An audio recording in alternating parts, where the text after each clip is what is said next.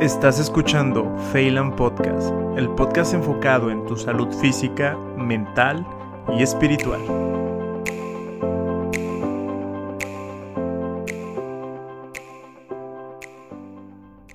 En la importancia de la, de la terapia constante, ah, lo que yo me he dado cuenta, Liz, que hay sucesos en la vida, la muerte es uno de ellos claramente, que pues, puedo decir aquí abiertamente que son jodidos, ¿sí? Que te pegan.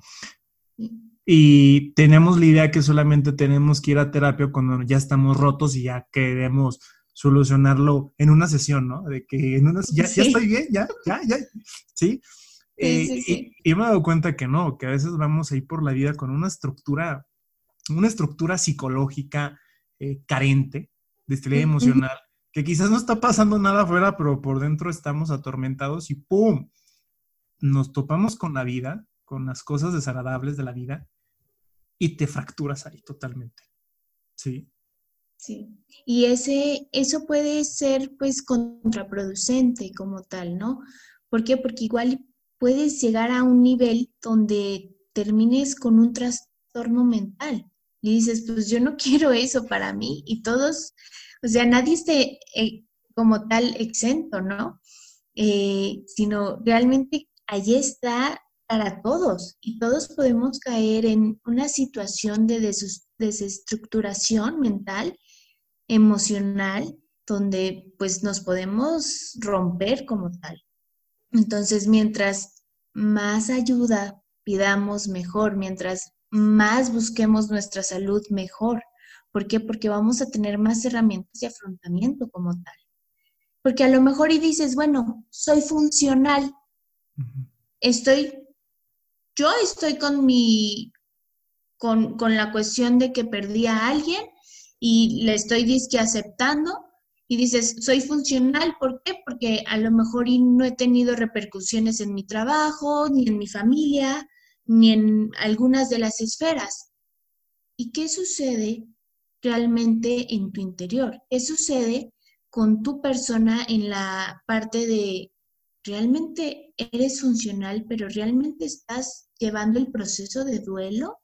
¿Realmente lo estás llevando de una manera agradable o ha sido hasta agresivo, no? Como, no me hables de ese tema, no quiero que, me comentes. Y está prohibido hablar de mi papá en la casa. ¿Por qué? Porque es un tema tabú. Entonces dices, puede ser funcional, pero la forma en cómo lo llevas no es la mejor ni la óptima. Órale. Entonces, ¿cómo sabes que estás curado? Bueno, que estás curado, que, que ya pasaste eso. O sea, ¿cómo sabes? ahorita quizás una, unas personas dicen, bueno, ¿cómo sé que ya estoy bien de esa situación? ¿Cómo sabemos? Mira, eh, hay una frase que dice, si miras al cielo y recuerdas a la persona que ya no está, ¿qué pasa?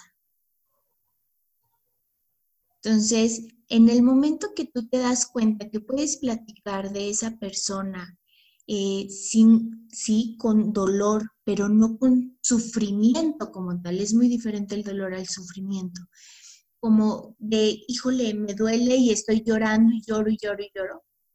Pues a lo mejor y no has superado como tal el duelo.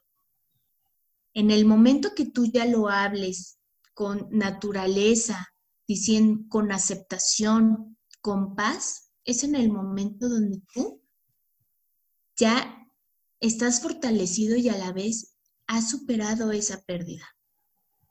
Mm, o sea, que te deslindes de tu cuestión de la anécdota y de las emociones. Exacto. he conocido algunos pacientes que me comentan, llegan por, no sé, bien curioso, ¿no? Gastritis, ¿no? Sí. Que está mal usado ese término, ¿no? Reflujo. Llegan con reflujo y ya eh, empiezo a platicar, oye, cuénteme su este, historia de familia. No, pues mi mamá. Y se agarra a llorar la señora y yo de, ah, ¿qué hago aquí? Y me empieza a contar, y yo, oye, ¿qué onda? Nada más venía por gastritis, ¿no? Por reflujo, entre comillas. Y va, de que va llorando y ahora la consulta se alargó dos horas con la persona y yo digo, ¿qué onda aquí? ¿Qué hago? ¿No? O sea, no sabes cómo reaccionar y ahí, bueno, yo puedo, puedo ver ahorita que esa persona no ha, no ha habido, y eso fue hace 20 años, la pérdida de la persona. Entonces, ahí volvemos a reiterar que el tiempo no cura todo. Exacto, no, no, lo cura, sí hay que trabajar en uno mismo y sobre todo ahorita en tiempos de COVID, en tiempos de, la pandemia, estamos viviendo un duelo muy distinto al que se vive normalmente. Entonces, hay que, pues sí, hay que buscar esas herramientas para salir adelante y superarlo, ¿no? Y ser pacientes, ser pacientes, como decías, no es como que ya llegué con el psicólogo, ya llegué con la tanatóloga o ya llegué con mi familiar, con quien hayas querido ir.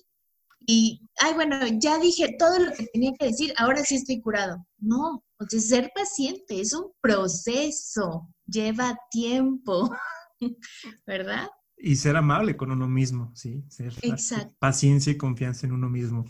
Hay una pregunta que me han hecho, eh, esto ya es más, más específico, que una, cuando una persona pierde un ser querido, un familiar, un papá, un hijo, ¿se tiene que tirar todas las cosas del familiar?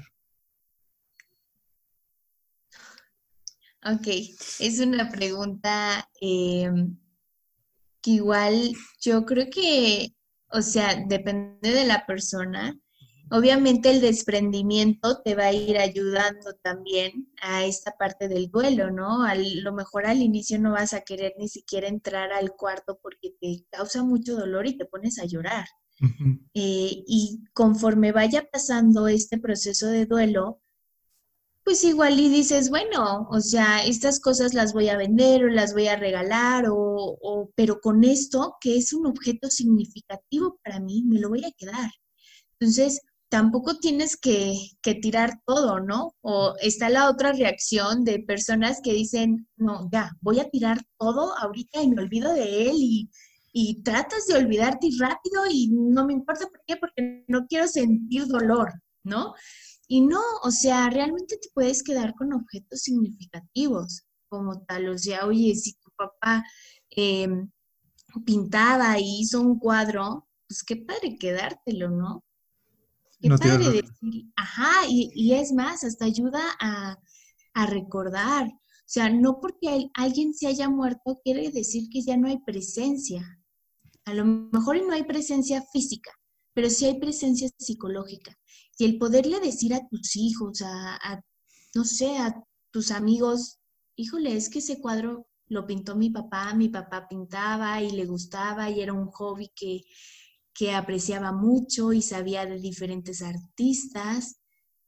Y dices, órale, o sea, qué padre, ¿no? ¿Por qué? Porque estás recordando y recordar es amar, es volver a amar. Entonces, no es olvidar como tal a la persona. Y si te quieres quedar con algunas cosas, hazlo.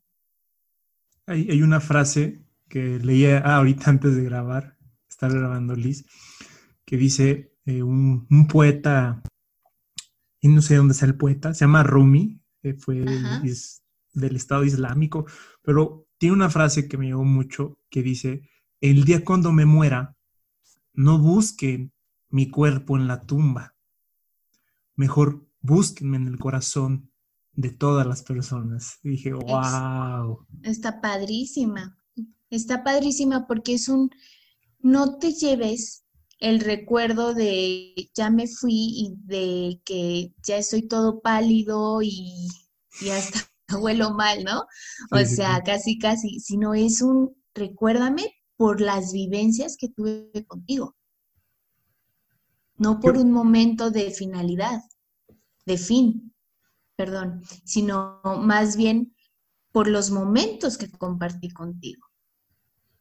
Qué bonito. Te quiero hacer otra, otra pregunta, Liz. Sí, no. Ah, ahí ahorita hay un tema que llama mucho la atención a mí y es el suicidio. ¿sí? Eh, ya, habla, ya tengo un podcast, hablamos sobre lo que es el suicidio y toda esta cuestión. Pero ¿qué pasa? No se habla de los familiares. ¿Qué pasa del duelo de una persona que se suicidó? Cuesta mucho trabajo, es un duelo complicado, sí. Em, porque como te digo, son factores que llegan a ser más fuertes, ¿no? No es lo mismo decir, híjole, esta persona em, chocó, tuvo un accidente y pues ya se murió, a decir, es una persona que consciente, bueno, no me atrevería a decir que es conscientemente, ¿verdad? Sino más bien es una persona que pues se quitó la vida. Duele más, es, es un duelo que a lo mejor puede ser un duelo oculto como tal. ¿Por qué? Porque a lo mejor y yo como papá no voy a decirle a las demás personas que fue por suicidio. ¿Por qué? Porque a lo mejor y la cultura eh, no me lo permite, por lo que van a decir, ¿no? Por el qué dirán. O a lo mejor y, y realmente es tan doloroso que ni siquiera lo puedo hablar. Entonces, si es un duelo oculto, es un duelo que, lleva más en su proceso como tal, que requiere más apoyo, porque si es un duelo que, se llega a ser un poco complicado, ¿no? En, esta cuestión, por lo que sucedió en la familia. Hay muchos tabús ahí. Si ves, eh, híjole, ¿por qué se quitó la vida? E, es, muy diferente decir, ¿por qué alguien venía borracho y, tocó con mi hijo y se murió mi hijo? ¿No? A decir, ¿por qué mi hijo se quitó la vida? Y es algo muy fuerte y que como tal los papás deben de trabajar como pareja y como familia. Porque lleva como tal una connotación distinta una connotación que, que es fuerte y que a la vez es, es dolorosa, muy dolorosa. Si ves, es, como si tuviera dos tipos de duelo, la muerte del hijo y el por qué se quitó la vida. Hay dos pérdidas. Y, y también como padres te haces, o sea, obviamente cuando pierdes a un ser querido, cuando pierdes eh, sobre todo a una persona como tal significativa, te haces muchas preguntas, ¿no? Y la primera es el ¿por qué? En vez de para qué. Y como papás, obviamente te preguntas y te cuestionas por qué pasó, pero también yo qué hice para detenerlo. O puede haber hasta culpa en los padres, ¿no? Que sientan culpa, más que nada, de decir, ¿yo qué hice o qué dejé de hacer para que mi hijo tomara esta decisión? Entonces, hay factores que pegan más y que puede ser un duelo mucho más doloroso, que hay que trabajarlo. Y eh, toco este, este, esta cuestión, Liz, porque pues bueno, he visto, me da gusto de la tanatología, ha agarrado fuerza en estos tiempos y he, conocido personas que han acudido a tanatólogos, que han tomado algún curso, pero ahí están. Pero después yo me, eh, se habla mucho del suicidio, pero digo, ¿qué onda? O sea, ¿dónde están los papás? Te cuento en mi persona que me tocó conocer a una, una pareja de esposos, ya se divorciaron eh, a partir de esto, que el hijo se suicidó, andaban viendo hasta la forma de cambiar el certificado médico, ¿no? De que no, no pongas eso, no pongas eso, di otra cosa, que tiene otra enfermedad, accidente, pero no, no me hables de esto. Y resulta que ellos tienen hijos, ¿sí? Chiquitos, entonces ya resulta que en todos los periódicos dice que se suicidó, o sea, todo mundo sabe, pero en la misma familia no se habla y empiezan a ver como una bolita de nieve, ¿no? Que creo que se tiene que abordar. Creo que, creo que para mí es un, un, tópico aparte de tanatologías específicamente sí, claro. de, suicidio. Sí, sí es, sí es algo muy importante, es algo doloroso, es algo que se vuelve a veces tabú y también es un duelo oculto, un duelo que no lo puedo compartir porque ni siquiera yo lo puedo explicar, porque es tan doloroso que ni siquiera lo comprendo qué sucedió. Entonces, em, pues sí, tristemente es algo que a veces ocultamos hasta nuestra propia familia que realmente es importante, ¿eh? Como psicóloga yo, yo te lo puedo decir, es importante que uno sepa que un familiar eh, se suicidó. ¿Por qué? Porque hay patrones como tal que igual y en estudios pues nos dicen que se puede repetir. Entonces, si yo no lo sé, no me estás protegiendo. Me estás ocultando algo, pero no me proteges. Porque entonces, si yo sé que, que puede suceder eso, o que tiendo, tengo una tendencia a, entonces voy a buscar herramientas para que a mí no me pase esto. Sí, sí, sí es un tema eh, importante, Mau. La verdad, yo sí te puedo decir, eh, cualquier pérdida es dolorosa, pero hay pérdidas que son todavía más fuertes que otras. Y hay pérdidas que como personas nos cuestan más. Por ejemplo, hay personas que dicen, ay, se me murió mi perrito y se les puede costar muchísimo, ya otras no.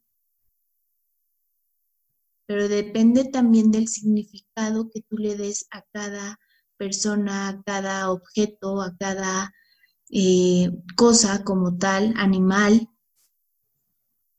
a cada momento, a cada sueño. Y depende del momento. Y si requieres apoyo, pídelo. Pídelo, porque mientras antes, mejor. No te esperes a que ya se haga un duelo complicado, sino más bien busca vivir el duelo de la mejor manera y aceptarlo. Híjole. Este ha sido el podcast más sentimental. Me, estos temas eh, le pensé mucho, Liz, para poder tocar estos, porque eh, al final soy humano, yo también, todo, es humano. Y, y hay cosas que, se mueven por ahí. Y, creo que es importante que todos, las personas que estén escuchando esto o en sus casas, que hablen de la muerte hay algo que me llama mucho la atención, que dicen que la persona que se hace consciente de la muerte es consciente de la vida. una, si quieres ser espiritual, dicen, el primer paso para ser una persona espiritual es darte cuenta que algún día vas a morir. Sí. Y punto. Y no sé si el mismo tabú ha hecho esto más doloroso, ¿sí? De que mírame, pero no me toques porque son situaciones, eh, igual que entra todo este ámbito de las emociones, de la estabilidad emocional, y, pues es importante esta cuestión. Ya para terminar, Liz. Sí. Bueno, ahorita hablamos de la cuestión de duelo de muerte, pero yo tengo una duda. Cuando hay una separación amorosa o cuando terminas alguna relación de cualquier tipo, ¿entra ahí la definición de duelo también? Sí, Totalmente. Duelo es como tal el proceso de cualquier pérdida en donde llegas a tener algunos síntomas psicológicos. Entonces, eh, la, la pérdida más sonada es la muerte como tal. Sin embargo, puede ser una pérdida de algún, como te decía, animal, de algún sueño, que a lo mejor y querías, por ejemplo, ahorita en el COVID, ¿no? yo creo que a los que más les impacta son a los jóvenes de 20 a 30 años. ¿Por qué? Porque es justo en la etapa donde quieren volar, quieren eh, autorrealizarse y a lo mejor no pudieron, ¿no? Por, por la cuarentena y dices, oye, es que yo me quería ir de intercambio y no pude. Eso es una pérdida. Y, y puedes estar pasando por una situación de duelo y estás triste, estás enojado, estás confundido, estás negado, ¿no? Como tal. Pero sí, o sea, en una pérdida amorosa podemos ver que también es una de las pérdidas más fuertes, Mau. La, la pérdida de, de, como tal de, de muerte de algún ser querido es fuerte. Pero también la pérdida de amorosa, ¿no? De, híjole, y, y ahí hay otros factores que influyen por ejemplo, que, tú hayas tenido un abandono a temprana edad, pues te va a pegar más el que hayas terminado con tu pareja, ¿no? Eh, bueno, obviamente todo depende del caso, pero es como la media, por decirlo así. Entonces, sí, la cuestión amorosa pega mucho y, uno se siente mal y, empieza a cambiar sus hábitos alimenticios, empieza a cambiar su estado de ánimo, empieza a requerir más apoyo de sus familiares o de sus seres queridos, de sus redes sociales eh, como tal. O sea, pero yo sí les puedo decir a todos, a todas las personas que están escuchando este podcast y que han perdido, han tenido una pérdida, sobre todo en estos tiempos de COVID, pues realmente hay que buscar ese estado de estabilidad emocional, física, intelectual, espiritual, en, en todas tus esferas de la persona para estar mejor, ¿no? Eh, algunos dejan de comer, no, no, no hagas eso. Igual y un día, órale, ¿no? Pero no dejes tampoco que la tristeza te, se podere de ti, sino más bien acéptala, acéptala porque sí, es parte de un dolor, pero tú también puedes ponerte metas, ¿no? Y empezar una vida nueva y, y decir, bueno, me voy a alimentar bien, me voy a nutrir, voy, voy a seguir otros sueños.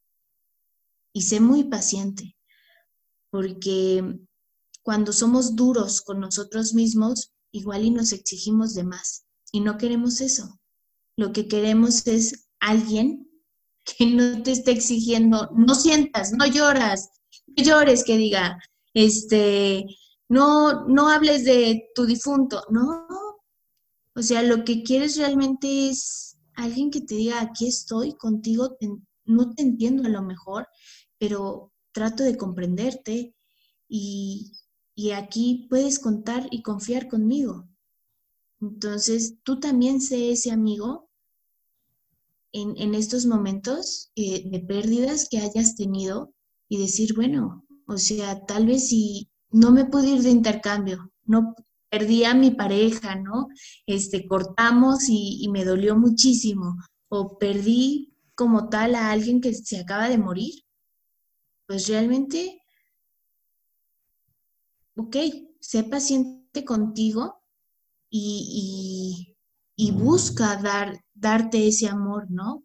Busca una nueva vida y, busca también sentir ese dolor. Decir, híjole, duele, pero lo siento.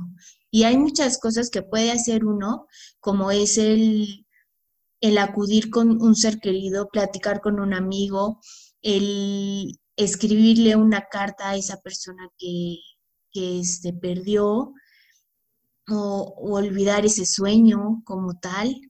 O sea, hay muchas maneras de desprenderse, de decir adiós. No, no porque no esté como tal algo físico, quiere decir que no esté emocionalmente. Por ejemplo, ahorita en el COVID, hay personas que no se han podido despedir de su familiar porque no han podido ir a velarlo. Y bueno, ¿por qué no decirle a, a, alguna persona de las que están ahí que sí pudieron ir? A lo mejor que lea tu carta que le escribiste, ¿no? Ahí estás emocionalmente, te estás despidiendo como querías despedirte. Tal vez y no de manera física, pero sí psicológicamente. Y si tienen la oportunidad, acuden a, terapia, la verdad. Eh, el gimnasio no tiene que ser su terapia.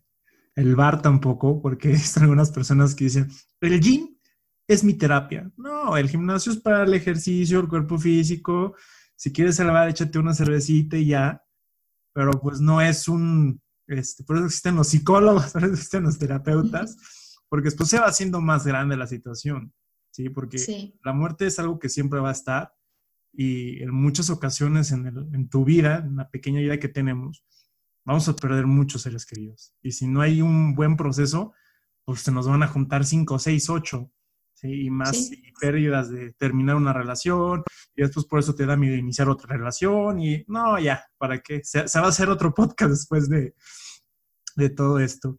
Liz, muchas gracias, la verdad me gustó mucho.